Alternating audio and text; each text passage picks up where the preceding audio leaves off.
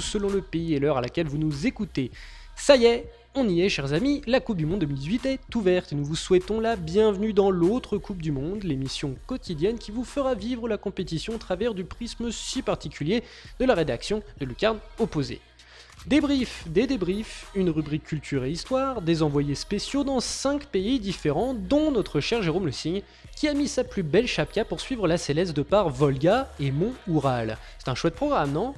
Au sommaire de ce premier numéro, nous irons voir si Jérôme s'est bien acclimaté, Nicolas Kogo nous plongera au cœur du mythe de la Charwa, puis nous nous pencherons sur l'entrée en compétition du Maroc, de l'Iran, et comme si les appels du pied n'avaient pas été suffisamment clairs, de l'Uruguay bien sûr. Rallions tout de suite Yekaterinbourg pour le premier épisode des aventures de Jérôme au pays des soviets.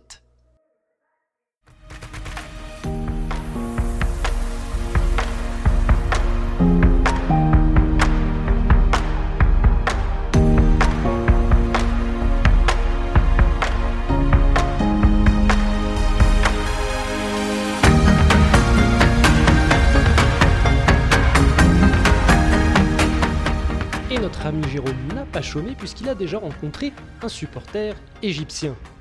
Alors qu'est-ce que ça fait d'être de retour après tant d'années à, se battre pour euh, revenir à la Coupe du Monde? Ah oui, en effet, 28 ans. On peut voir que Salah est vraiment important pour votre équipe. Vous avez un poster là qui dit Salah, we can do it. Oui, c'est ce que dit mon poster. Avec lui, on, peut le faire. Je pense qu'on peut le faire. Yes, we can. On peut vraiment faire quelque chose de bien. Ah, donc c'est vraiment la, star de l'équipe, non? Est-ce qu'elle peut arriver à jouer sans lui? Non, non, c'est confirmé, il va jouer, euh, il va jouer demain. Hein. enfin, est-ce que vous êtes confiant? Est-ce que l'Égypte peut gagner et se qualifier? Oui, je suis sûr qu'on peut le faire, je suis sûr qu'on peut se qualifier, Inch'Allah. Mais comme on s'en doute, il a également déjà copiné avec la Inchada uruguayenne. C'est un long voyage, dis donc, euh, de Montevideo à Yekaterinbourg. Bah oui, en effet, il euh, faut passer par l'Espagne, par d'autres endroits, enfin ça fait, ça fait 25 heures à peu près. Et alors demain, du coup, le match contre l'Egypte, euh, tu es prêt? Oui, tout est prêt, on espère que la Céleste fera un bon match et qu'on ramènera les 3 points. Et quels sont les objectifs de la sélection pour toi? Gagner le premier match déjà, je pense que c'est très important. Et après, évidemment, terminer dans les quatre premiers, ce serait déjà un très bon mondial. Ça. Inchada uruguayenne pour qui visiblement la Coupe du Monde avait déjà commencé dans l'avion et dans l'aéroport. On écoute ça.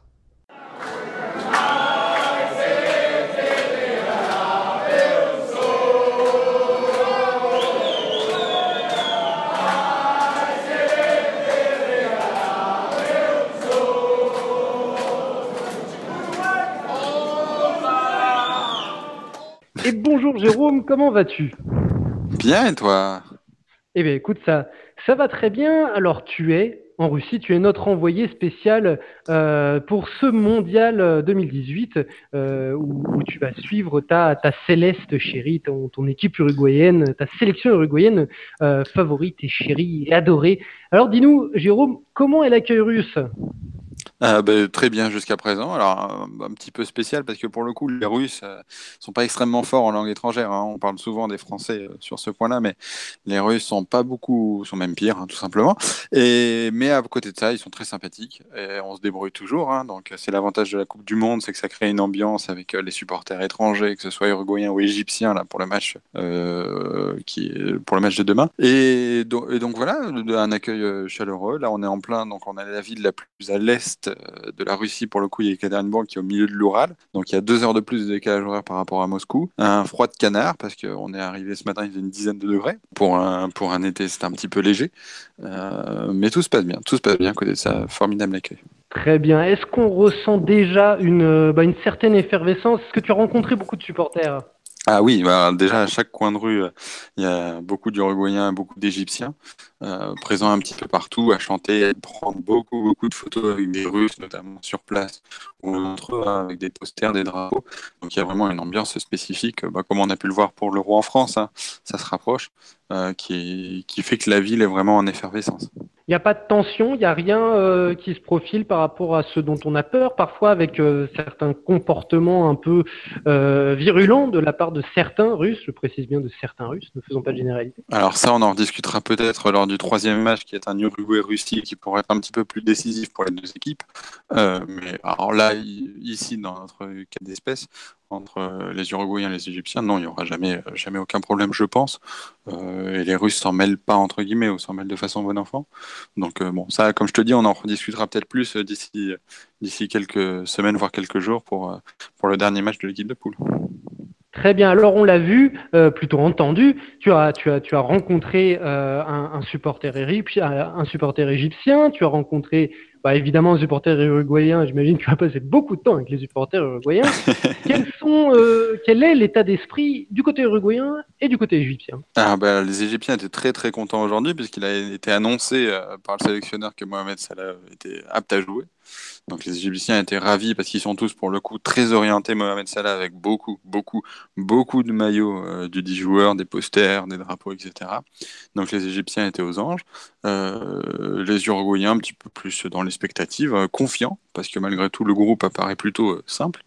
Mais, mais dans l'expectative de commencer surtout, de bien, de bien faire ce premier match, de bien faire ce qu'il y a à faire et de, et de rapporter les trois points. Et pour terminer, tu nous as enregistré un chant à l'aéroport. Il s'agit de Cielo de uno color, de un, Cielo de un solo color, disculpa. Euh, Qu'est-ce qu'il y a comme euh, mythe, comme mythologie derrière ce chant? Oh, rien, c'est juste une chanson bah, qui, qui, est sortie peu à peu avant le mondial en Afrique du Sud, qui a été beaucoup diffusée à cette époque-là, et bah, d'un groupe qui est très connu en Uruguay, mais aussi en Argentine, Noteva Gusta. Et ben justement, le principe de ce chant, qui est sur justement la Céleste, hein, l'équipe nationale, euh, là, le, passage que vous avez entendu, c'est bah, voilà, de, faites-moi cadeau du soleil. C'est vraiment donc euh, pour la Célesté, voilà, d'aller chercher la victoire tout simplement. C'est une très belle chanson qui est reprise un petit peu, qui était reprise là dans l'avion par exemple et dans, l'aéroport. C'est la chanson qu'on attendait, euh, qui est reprise par tous les Uruguayens sur place parce que tout le monde la connaît, c'est l'avantage. Et, voilà, c'est un, un, magnifique chant, parce qu'en plus il y a des petits airs de Mourga derrière, des airs un petit peu plus traditionnels. Et voilà, c'est très joli, j'incite tout le monde à... On partagera le lien euh, sur Twitter, j'incite tout le monde à aller l'écouter, c'est une très belle chanson. Très bien, et eh ben, écoute euh, Jérôme, on se retrouve un petit peu plus, euh, un petit peu plus après pour briefer ce match justement de l'Uruguay d'un point de vue un petit peu plus sportif. A tout de suite. Sacrés Uruguayens. Gageons que leur fameuse Gara Charwa les aide à réaliser un merveilleux parcours. Tiens, d'ailleurs, mais d'où ça vient cette histoire de Gara Charwa? Eh bien, c'est ce que va nous raconter Nicolas Cougo, notre petit père des peuples à nous, pour sa première histoire du jour.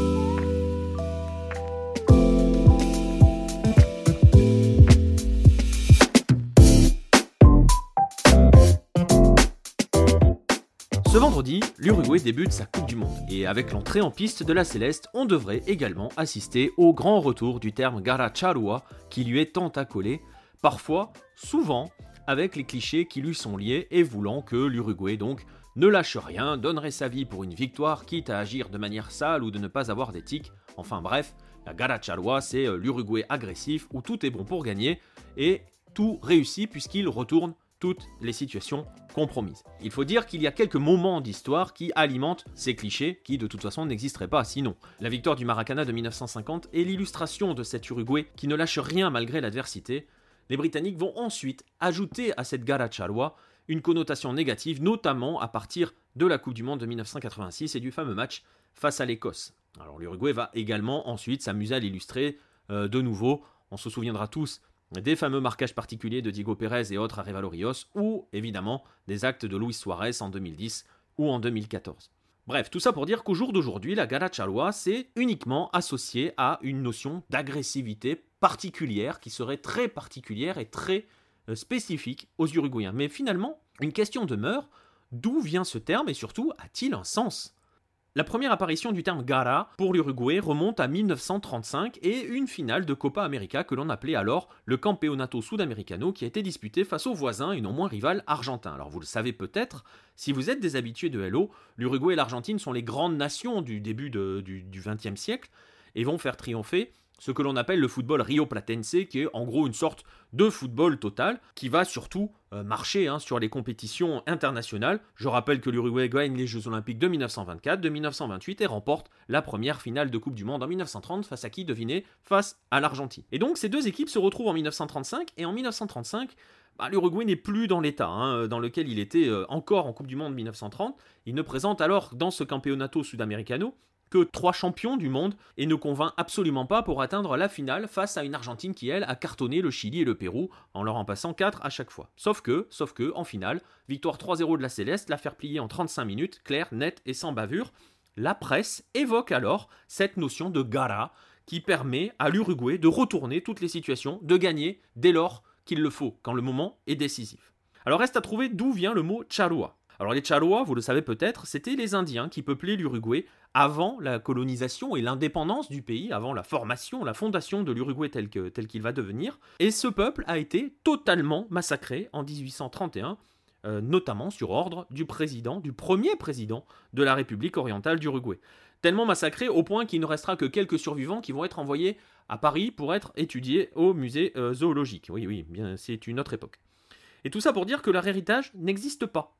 Euh, l'extermination de ce peuple charua va jusqu'au texte. En 1925, dans le livre du centenaire de l'Uruguay, on trouve alors la définition de ce qu'est un Uruguayen. C'est un homme de race blanche entièrement d'origine européenne. Les races indigènes qui habitaient cette région lors de sa découverte et de sa conquête n'existent plus. Le texte va plus loin, rajoutant que l'Uruguay est le seul pays qui ne compte aucune tribu indienne, ni à l'état sauvage, ni à l'état domestique. Aucun charua, donc. Et dans la littérature, jusqu'aux années 60, on ne parle pas de Gara Charua, mais on parle, on commence à parler de Gara Céleste. Céleste, lié au surnom de la sélection, bien évidemment. Le terme Charua va venir au fil du temps, hein, sur les décades suivantes, être fortement associé au football, alimenté notamment dans les années 90 et prendre de l'ampleur au début des années 2000 avec le rapatriement des restes de Vaima Peru, l'un de ces quatre Charua qui avaient été envoyés à Paris, mais surtout comme le démontre Gustavo San Roman en 2005 dans le bulletin hispanique, il va être surtout, avant tout, une création des presses étrangères à l'Uruguay, qu'elles soient espagnoles, chiliennes ou mexicaines par exemple, et aussi fortement utilisé d'abord dans un premier temps par les Uruguayens exilés. La Gala c'est ainsi la réconciliation de l'Uruguay avec ses origines indigènes grâce à ce qui fait partie, fortement partie de son identité, le football. Alors comme on l'a dit au début, la notion de Galacharua est souvent associée à l'idée que l'Uruguay ne se rendra jamais, qu'il peut retourner n'importe quelle situation, et surtout qu'il va retourner les situations quand on n'attend plus rien de lui. La question est donc de savoir si cela est une réalité ou si c'est un mythe. En 2017, une étude très sérieuse menée par Pablo Sartor se base sur des faits purement statistiques. Elle est sans appel et elle vient mettre à mal cette croyance car depuis 2005, l'Uruguay a remporté plus de rencontres amicales que de rencontres officielles, 13% de plus, mais surtout si l'Uruguay a remporté 54% des matchs couperés, donc à partir des huitièmes de finale, qu'il a disputé dans toute son histoire, que ce soit pour le club, pour les clubs ou pour sa sélection, depuis 1989, le pays a connu 22 finales et n'en a gagné que 4. Donc vous voyez que l'Uruguay est capable de tout retourner quand la situation le demande, c'est pas forcément le cas. Alors donc, ne vous trompez pas, si pour la plupart des médias, et vous l'entendrez tout au long de la compétition, la Chalua se résume à un engagement souvent limite, voire au-delà, une agressivité démesurée, une sorte de tous les coups sont permis pour forcément gagner au final, c'est un mythe. Et surtout, pour nombre d'Uruguayens, la Chalua, l'esprit Chalua, c'est surtout de se battre avec bravoure et de s'engager complètement dans le combat, de tout donner, de ne pas hésiter à se sacrifier pour la cause nationale. Pour vous donner une dernière idée, la Charua, c'est la main de Suarez qui sacrifie sa Coupe du Monde pour aider ses coéquipiers à se qualifier face au Ghana en 2010. Ce n'est certainement pas sa morsure sur Chiellini qui va priver l'Uruguay de son attaquant vedette en 2014 et surtout mettre la sélection en danger. Car dans l'esprit Chaloa, l'individu s'inscrit dans un collectif, le groupe est au-dessus, comme l'avait fait Obdulio Varela en 1950 lors du Maracanazo, comme il est depuis transmis à toutes les générations. Résumer la Gara Chaloa à une agressivité démesurée, c'est donc se fourvoyer mais c'est surtout insulter plus d'un siècle d'histoire en Uruguay. Bon allez, on met un peu la céleste de côté, on y reviendra plus tard, hein, ne vous inquiétez pas, et on rejoint de suite Monsieur Farouk Abdou qui va ouvrir la séquence veille de match avec le Maroc de ce chenapan d'Hervé Renard.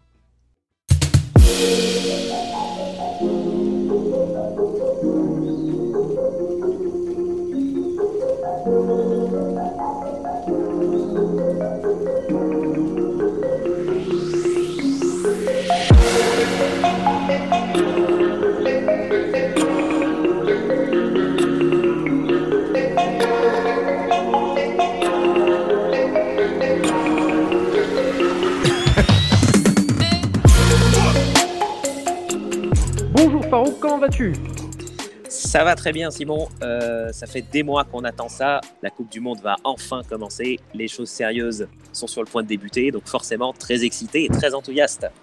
Comme moi, comme moi, tu as tout à fait raison. Alors c'est parti pour débriefer un petit peu, pour briefer, pardon, euh, ce premier match, ce match d'entrée de la sélection marocaine, qui, euh, selon toi, a fait une préparation plutôt parfaite parfaite dans des circonstances où on s'est pas mal posé de questions sur la valeur des adversaires, puisque pour rappel, euh, le, Maroc avait rencontré l'Ukraine, la Slovénie, euh, non, la Slovaquie et l'Estonie.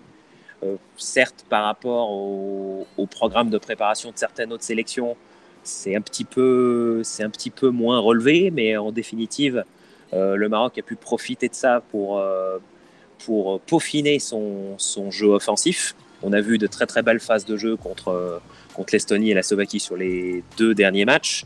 On sent une montée en confiance euh, de Ziyech, de Belanda. On a constaté, c'est une agréable surprise, que le tube de l'hiver, le joueur de la renaissance de Berkane, euh, Ayoub El Kaabi, a fait une excellente prestation et pourrait asticoter Boutaïb pour le poste d'attaquant de pointe un petit peu plus que ce qui était prévu. On a vu que l'alternative à Nabil Dirar, qui était, euh, qui était incertain, euh, jusqu'à il y a quelques jours, mais qui semble prêt à tenir sa place. Son alternative, c'était Nordina Brabat, qui a très bien tenu sa place et a bien animé son couloir. Sur le plan offensif, les voyants sont ouverts pour le Maroc, même si bon, le fait d'avoir joué euh, des matchs amicaux contre des équipes qui les ont pas très sollicités offensivement laisse planer un petit peu le doute sur comment va se comporter la défense, mais je pense que pour l'Iran, ils se sont, ils se sont préparés comme il le fallait. L'Iran, justement, tu le dis, hein, c'est leur adversaire pour cette entrée en matière dans, leur groupe qui est composé également de l'Espagne et du Portugal. Euh, une victoire euh, d'entrée contre l'Iran sera décisive euh, pour le Maroc comme pour l'Iran. Comment, comment, comment la, la sélection d'Hervé Renard, comment Hervé Renard a préparé ce match contre l'Iran? Eh bien, ce qu'il y de bien, c'est que les, deux derniers matchs amicaux laissent à penser que le scénario selon lequel ces matchs se sont déroulés euh, ressembleront pas mal à ce qu'on risque de voir pour la rencontre face à l'Iran. Pour rappel, on en avait déjà beaucoup discuté euh, lors de podcasts précédents. la rencontre de la Tunisie face à l'Iran à Rades avait laissé planer euh, la possibilité de voir une équipe assez resserrée qui est très pugnace en particulier sa base arrière, qui est rapide sur ses sorties de balles parce qu'elle sait qu'il faut les, les, exploiter à bon escient, mais qui, qui est quand même beaucoup plus basée sur sa hargne défensive, qui avait eu un petit peu tendance à baisser le pied en fin de match quand les phases de pression se faisaient de plus en plus importantes et où les vagues revenaient. Euh, je pense qu'on risque de voir le même scénario contre, contre le Maroc, avec un, un, Maroc qui va utiliser toute la largeur du terrain, beaucoup combiné euh, avec Belanda et Boussoufa qui sont. Enfin, Boussoufa qui semble être dans la forme de sa vie, qui, qui a vraiment toute une palette technique devant la, devant la défense, qui oriente très bien le jeu. Belanda qui est en train de bien revenir. Euh, Amin Harit qui semble être une alternative très intéressante. Hakim Ziyech qui est le leader technique. Euh, toute la combinaison de ces éléments, vu comment on sent que ça commence à, la mayonnaise commence à prendre au vu des, matchs amicaux, risque de mettre à mal techniquement l'Iran et insister vraiment à être très dans le harcèlement. Et je pense que ça se jouera surtout sur la manière avec laquelle l'Iran résiste aux vagues, euh, vagues qui, vont qui vont succéder. Très bien. Écoute, on entend de belles cornes de brume derrière toi. Hein. Tu n'es pas un de nos envoyés spéciaux, mais, mais c'est tout comme. Euh, un petit mot pour terminer sur euh, comment euh, la presse locale, la presse marocaine, voit cette entrée en matière dans, ce mondial russe 2018. Est-ce qu'ils arrivent à se focaliser un petit peu sur, sur le mondial, sachant qu'il y a de grosse actualité au Maroc concernant le football? Alors, c'est peut-être paradoxal, mais en cette belle matinée du jeudi, le pourcentage de d'articles ou d'opinions qui concernent le match face à l'Iran doit être inférieur à 10%. Tous euh, les médias sont braqués sur le résultat du vote d'hier qui a donné le, qui a donné l'organisation de la Coupe du Monde 2026 au trio USA Mexique Canada. Euh, beaucoup de thèmes reviennent entre le, la vraie fausse trahison du, du représentant de la Guinée, qui était pour rappel ambassadeur de la candidature Maroc 2026 et qui a voté pour United 2026, qui ensuite a nié avoir voté pour le ticket américain. la coalition de, de l'Arabie saoudite avec certains pays arabes qui, du coup, a fait du lobbying et fortement influencé certains pays pour voter contre le Maroc. une certaine surprise par rapport à l'écart de voix finale, parce que je pense que beaucoup d'observateurs beaucoup de fans assez optimistes s'attendaient quand même à ce que l'écart soit plus ténu entre le, ticket USA, Mexique, Canada et le Maroc. Et tout ça fait que, hormis euh, la bonne nouvelle de l'état de santé de Dirar, qui a récemment montré de bons signes de récupération et qui devrait être apte pour le match contre l'Iran, eh bien, il y a très peu d'informations qui concernent euh, le match de vendredi, paradoxalement et ça peut se comprendre d'un certain point de vue tout de même. Euh, eh bien écoute, merci beaucoup Farouk et on se retrouve bientôt pour une analyse, euh, un brief ou un débrief d'une de tes équipes Tunisie, Maroc et Égypte. Merci beaucoup Simon. Et l'Iran justement. Eh bien, si le parcours de qualification de la Team Melli fut d'une tranquillité lunaire, rappelons que l'Iran fut la première équipe à valider son ticket pour la Russie, on ne peut pas dire que sa préparation aura été du même acabit. Après une défaite peu rassurante contre la Turquie le 28 mai, de buts à 1, la géopolitique s'est mêlée de la préparation du groupe de Carlos Queiroz. Par peur de représailles américaines, la Grèce puis le Kosovo ont en effet tous deux décliné les propositions de rencontres amicales. L'Iran se contentera finalement d'une petite Lituanie dégotée au dernier moment, vaincue vendredi dernier d'un petit but de Sardar Azmoun. Ces amicaux avortés ne sont pas les seules conséquences des tweets ravageurs de l'oncle Donald, puisque Nike a également refusé d'équiper en chaussures les nombreux joueurs de la team Melly, concernés par un partenariat avec la célèbre virgule.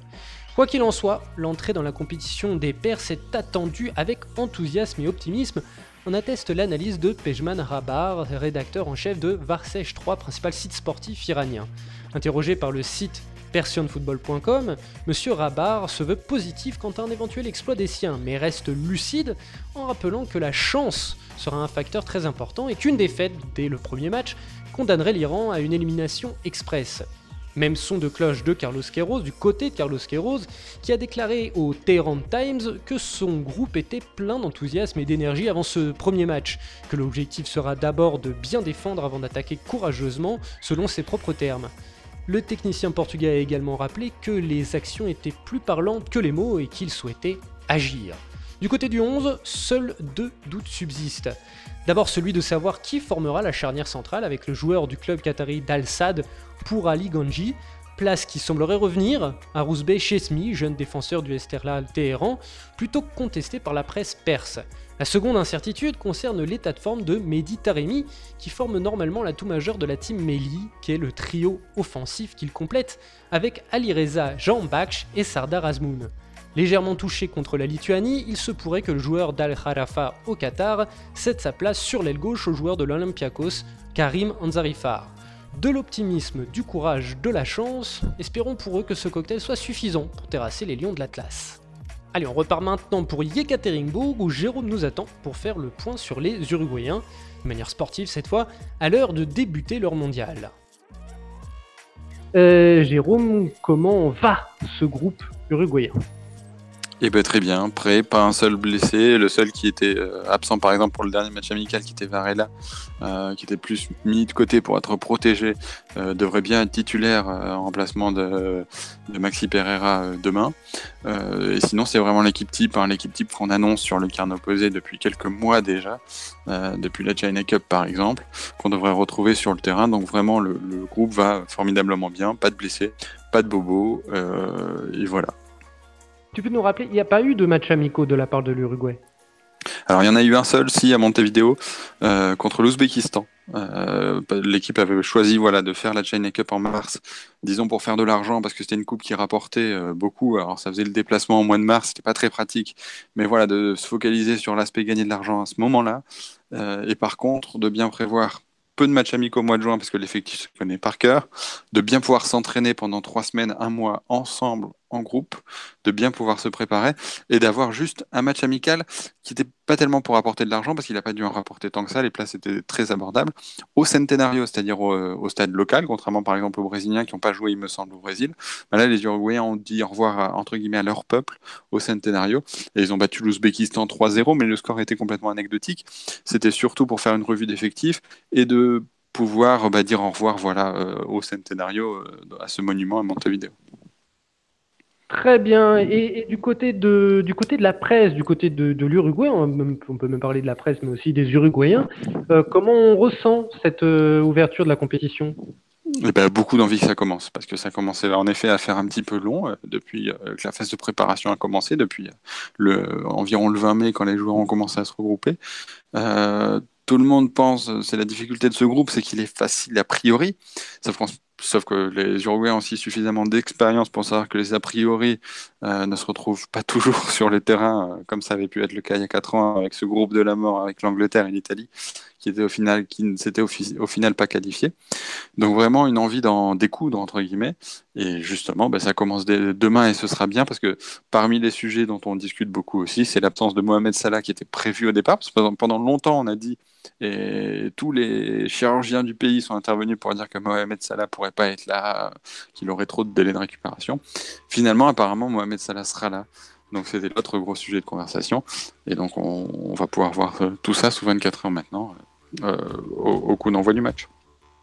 Très bien, et eh ben écoute Jérôme, on te retrouve demain pour, euh, bah, pour le débrief de, ce, euh, de cet Uruguay-Égypte. Et on se retrouve également d'ailleurs de nouveau dans la partie, euh, dans la partie envoyée spéciale, dans la, dans la partie du côté, pour suivre une nouvelle aventure de, de, de, Jérôme au pays des soviets, pour, pour voir un petit peu quelle était l'ambiance autour du stade lors de ce, cet Uruguay-Égypte. Merci beaucoup Jérôme.